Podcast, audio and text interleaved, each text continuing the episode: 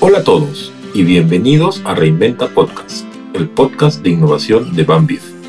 Aquí conversaremos con expertos para conocer más sobre las últimas tendencias en innovación y tecnología. Yo soy Hernán Berenguel y de la mano de nuestros especialistas vamos a descubrir juntos cómo pequeñas innovaciones generan grandes transformaciones. Los dejo con nuestro especialista de hoy. Hola a todos, soy Camila Freire, gestora de innovación en Bambif. Bienvenidos a Reinventa Podcast, donde trataremos temas para que innoves desde tu trabajo, tu emprendimiento o tu empresa. El tema de hoy es las startups y su rol en el país. Y para conversar con nosotros sobre este tema, tenemos como invitada a Jenny Garay, gerente de innovación en Cambia, que nos va a contar sobre el desafío Cambia y su conocimiento y experiencia con startups. Jenny tiene amplia experiencia en el mundo digital, desarrollándose en los ámbitos de diseño de productos y servicios, marketing y estrategia digital, experiencia de usuario de innovación y transformación empresarial. Bienvenida Jenny, muchas gracias por acompañarnos el día de hoy. Muchas gracias Camila, es un gusto estar aquí. Jenny, para ir empezando, es probable que muchos de ellos que nos escuchan no sepan qué es Cambia y el desafío Cambia. ¿Podrías contarnos un poco sobre eso? Por supuesto. Cambia es una empresa líder en servicios de transformación digital en el Perú. Tenemos 36 eh, años en el mercado y contamos con alrededor de 2.500 colaboradores. Y ya desde el año 2017 formamos parte del portafolio de Advent Internacional, que es una de las firmas de private equity más grandes del mundo, con presencia en 40 países.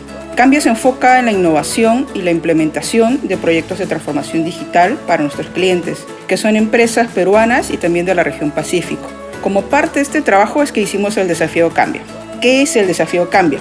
es un reconocimiento que codiseñamos con la Universidad UTEC para encontrar soluciones que construyan la sociedad peruana del futuro.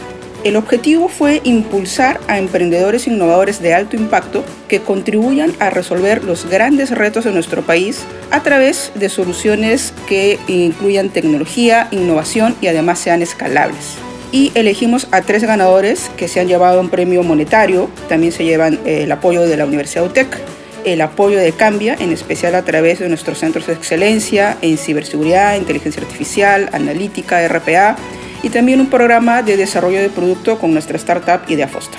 Buenísimo. ¿Y, y qué tal la experiencia? ¿Cómo, ¿Cómo le fue a estas nuevas startups? Y, a ver si nos puedes contar también un poco de qué, qué nuevas startups participaron, ¿no? ¿Quiénes fueron los ganadores? Por supuesto. Fue una muy buena experiencia para nosotros. Pudimos conocer varias startups que se presentaron y finalmente escogimos tres ganadoras. En educación ganó una startup llamada Lutich, que es una plataforma online para estudiantes de ingeniería que conecta a estudiantes tutores con estudiantes más avanzados. ¿no? Si todos nosotros recordamos cuando éramos cachimbos y nos iba fatal en mate 1, en mate 2, queríamos buscar a alguien que nos ayudara con eso. ¿no? Y esta startup ha dado en el clavo apuntando justo ahí juntando a los que ya conocen de estas materias o de los cursos más difíciles con los que necesitan un poco de ayuda.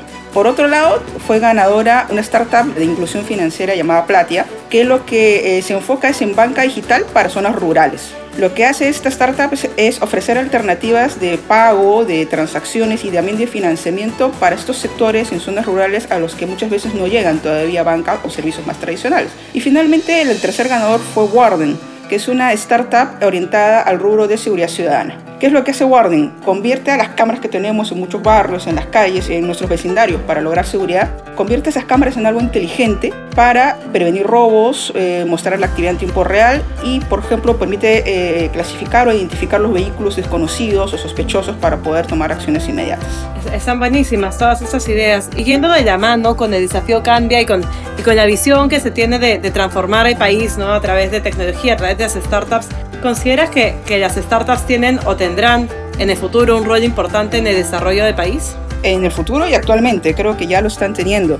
Personalmente considero que una startup es una forma de innovar y de emprender y lograr desarrollo, primero para el equipo con el que trabaja y para sus clientes, los beneficiarios a los, con los cuales trabaja, y finalmente para el país, ¿no? porque son formas diferentes de crear eh, soluciones y de crear bienestar para grupos de población y para pequeños emprendedores. En cambio lo hemos entendido así, por ejemplo, y ya hace unos dos o tres años que venimos trabajando con equipos internos llamados squads que trabajan bajo la misma metodología que una startup. Y con ello logramos eh, atacar retos internos y también desarrollo de productos para nuestros clientes.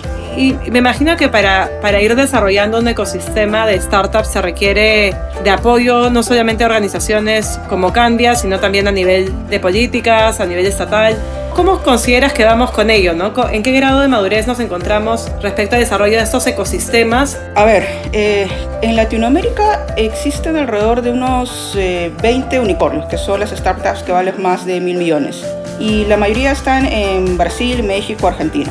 En Perú todavía nos falta un poco ese desarrollo, todavía no llegamos a ese nivel, pero ese es el objetivo, llegar a ese nivel de madurez con las startups y con los ecosistemas que vamos logrando. En parte el Estado ha hecho su trabajo, ¿no? Hay programas como Innovate Perú que apoya con financiamiento para eh, estas ideas, estos innovadores que quieren traer eh, nuevas ideas usando tecnología y proponer soluciones rápidas que sean de escalamiento rápido. Sin embargo, hay un camino por recorrer. En cambio, tenemos una startup que se llama Idea Foster, con lo cual hemos empezado también a incursionar en esto, a dar apoyo a esta empresa que tiene sede en España y también en Perú, y que precisamente hace esto mismo, ¿no? que es da servicios de innovación rápida para que otras empresas aprendan a innovar como una startup. Es bien importante promover el mindset de una startup y meterlo como chip en la mente de los líderes empresariales del Perú y de Latinoamérica para que promuevan el emprendimiento tanto dentro de sus empresas como fuera y en el ecosistema en el cual estamos. y desde la experiencia que han tenido en Cambia y en, en Idea Foster,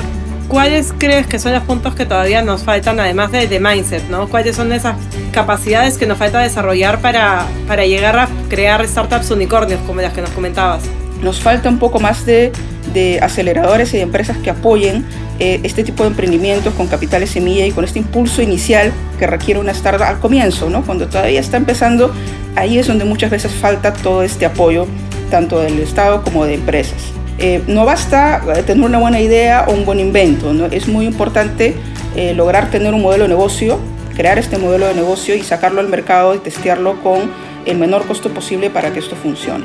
Por otro lado, en el contexto de pandemia en el que todos estamos, es indudable que también ha habido pues, un mayor riesgo percibido en lo que se refiere a inversiones innovadoras. Sin embargo, sí me gustaría decir que toda crisis también trae oportunidad. El hecho de que existe una pandemia, que haya distanciamiento social en todo el mundo, ha hecho que también aparezcan nuevas oportunidades para los emprendedores, sobre todo en tecnología. ¿no? Recordemos que ya es una oportunidad, por ejemplo, para el campo del e-commerce, desde las grandes empresas hasta la pequeña bodega de la esquina, servicios de delivery, fintech, sector salud, hay retos, es cierto, todavía queda mucho trabajo por hacer para aprovechar estas oportunidades. No, sí, definitivamente. Y hemos visto cómo, cómo han ido surgiendo muchísimos emprendimientos. Y justo ya has dado a un, punto que quería preguntarte, ¿no? ¿Cómo diferenciamos un emprendimiento de una startup? Sí, son dos conceptos muy parecidos, pero dentro del concepto más usado en el medio, eh, una startup se caracteriza por ser un negocio escalable que puede crecer de forma mucho más rápida y eficiente que una empresa tradicional o una MIPE, una pequeña empresa, una empresa mediana. El segundo es que la startup es una organización diseñada para trabajar en ambientes de mucha incertidumbre. No es una empresa que repite un modelo de negocio ya conocido. Eh, lo que se refiere a la parte sectorial, generalmente el término startup también se refiere a pequeñas empresas que eh, entran, incursionan en el mercado con soluciones tecnológicas que es lo que también suele ser el componente que le ayuda a ser escalable y a avanzar mucho más rápido en el mercado. Y justo tú mencionabas, por ejemplo, que Cambia tiene una startup. Y de hecho se ven, digamos, en el mercado que existen startups corporativas que pertenecen a una empresa o que nacen impulsadas por una organización más tradicional. ¿De qué manera se parecen o se diferencian de las otras startups más como independientes, ¿no? ¿Siguen siendo una startup o es una mutación distinta? Hay varios escenarios. Hay las startups que nacen dentro de una corporación hay startups que nacen de manera independiente y luego logran el apoyo de una empresa como es Cambia. Nosotros como Cambia primero conocimos a Idea Foster como una startup independiente, un pequeño grupo de personas que estaba trabajando estas ideas innovadoras con éxito y luego de conocerlos nos fusionamos. Una de las principales decisiones que se tomó fue respetar a Idea Foster como una startup y mantener su estructura de startup, su forma de trabajo de startup y en lugar de que nosotros eh, como cambio, como organización, quizás todavía con, muchos años en el mercado, absorbiera a esta comunidad, a este pequeño equipo de trabajo, pensamos, hagámoslo al revés, ¿no? hagamos que sea la startup la que nos contagie su mindset innovador, su energía, y de esa manera eh, logramos una sinergia ¿no? con ellos. Y convivimos. Creo que ese ha sido el, el principal reto para una empresa como Cambia. Y encontrar ese justo balance en el cual podemos trabajar juntos sin destruir su mindset, su cultura y su espíritu innovador. Qué difícil es mantener ese balance y sobre todo porque también requiere este toque de humildad por parte de la organización que tiene más años y que supuestamente sabe cómo se hacen las cosas y voltear a una organización más nueva y decirle, bueno, tú enséñame. Totalmente. Y dentro de la experiencia que has tenido trabajando con startups, ¿cómo se suele empezar, no? ¿O cuál es el primer paso para definirse como una startup o empezar con una idea que, que termine en una startup? Antes de responderte esa pregunta, me gustaría comentar un poco sobre lo que mencionaste de la humildad. Me parece eso sumamente importante, ya sea startups, sea corporativo, sea que recién estás empezando, o sea que tengas 20 años en la industria, la humildad es clave. ¿Por qué? Porque cuando uno innova, tienes que arrancar con la idea de que no sabes nada. Porque si uno llega al mercado diciendo, ya conozco esto, yo ya sé qué es lo que funciona, eso por lo general es una receta del fracaso. Uno necesita tener la humildad de decir, tengo mucha experiencia, pero como cambian las cosas tan rápido en el mundo, realmente no sabemos cómo son las cosas. Solo sé que no sé nada y que voy a aprender de este mercado. Me encanta que lo hayas mencionado porque es clave tanto para startups como para corporaciones. No, y, escuchar no solo a otras organizaciones que te pueden dar soluciones al problema que tienes, sino como mencionabas, escuchar al cliente. Que eso es algo que se dice mucho, pero creo que no siempre se hace. Correcto, correcto. Pero si no conocemos la necesidad de nuestro cliente, entonces vamos a equivocarnos nosotros, vamos a hacerlo de siempre. Y si hacemos lo de siempre, pues estamos en lo mismo, no creamos realmente soluciones innovadoras. Pero bueno, para responder tu pregunta que se había quedado en el tintero, ¿Qué es lo que se necesita hacer para iniciar una startup? Lo que necesitamos es identificar un problema. Una vez que identificamos un problema, una necesidad y nos enamoramos de ese problema, muchas veces nosotros llegamos a una solución, sobre todo los que estamos en el mundo de tecnología, y luego buscamos el problema al cual le va a resolver algo, ¿no? Generalmente necesitamos pensar al revés, encontrar un problema, enamorarnos de ese problema, elaborar una solución y encontrar el fit. Y segundo, crear alrededor de esa solución un modelo de negocio. El modelo de negocio es clave y a veces ahí es donde también nos falta eh, un poco de experiencia, a veces apoyo de las aceleradoras, eso es donde muchas veces ahí entran a tallar muy bien las universidades, etcétera, para que puedan esta buena idea que sí puede solucionar un problema eh, o una necesidad del mercado pueda convertirse en una, en una solución escalable que es, finalmente se convierta en una startup. ¿Cuáles son, digamos, aquellas características que has podido ver en, tu experiencia que comparten las startups que terminan siendo exitosas? Eh, fallar rápido es precisamente uno de los consejos que se suelen dar mucho en, el mundo de startups. Entonces, eh, aquel startupero o aquel innovador que sabe fallar rápido y encontrar ese fit lo más pronto posible suele ser el que tiene mayor éxito en el futuro, ¿no? Para esto suele ser muy útil el uso de prototipos, el uso de productos mínimos viables, tomar decisiones de pivoteos, no enamorarte de tu solución.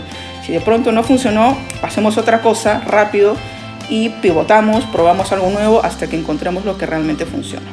Eso como primer consejo. El segundo, que no es menos importante, es juntar el mejor equipo, las personas. Muchas veces hay ideas muy muy buenas, pero si no tienes el equipo correcto, a veces eso es lo que nos falla. Y de hecho, muchos inversionistas a la hora de decidir en quién van a invertir, en qué startup van a invertir, se fijan más en la gente, quién lo lidera, quién es ese equipo, ese equipo raíz, ese equipo que está empezando este trabajo, más que en la misma solución, o más que incluso en el mismo modelo de negocio. Porque tiene que ser gente que tenga, que realmente se crea su idea, que tenga ese compromiso, que tenga las ganas de sacarla adelante y que también haya ido ganando experiencia trabajando con este tipo de soluciones. A veces dicen, bueno, ha tenido 10 ideas y las 10 han fallado, qué mal, ¿no? Al contrario, qué bien, es una persona que ha intentado y, y, que está aprendiendo y que sabe fallar y levantarse. Y además que sea un equipo con personas complementarias, porque otro error que también suele ocurrir cuando un equipo funciona o empieza a formarse al comienzo es que eh, buscan personas parecidas. Y no, lo que necesitamos es personas que se complementen, personas que tengan otro perfil, otro background, otro conocimiento que puedan complementar al equipo para sacarlo adelante. Buenísimo. Bueno, Jenny, muchísimas gracias por compartir toda tu experiencia y conocimiento sobre el tema de innovación y startups. Muchas gracias, Cami. Es un gusto total haber compartido un poco de mi experiencia con ustedes. Bueno, y eso es todo por hoy para los que nos escuchan. Gracias por su preferencia y escuchar Reinventa Podcast, el podcast de innovación de Bambif, donde tratamos temas para que innoves desde tu trabajo, tu emprendimiento o tu empresa. Nos encontramos en el próximo episodio.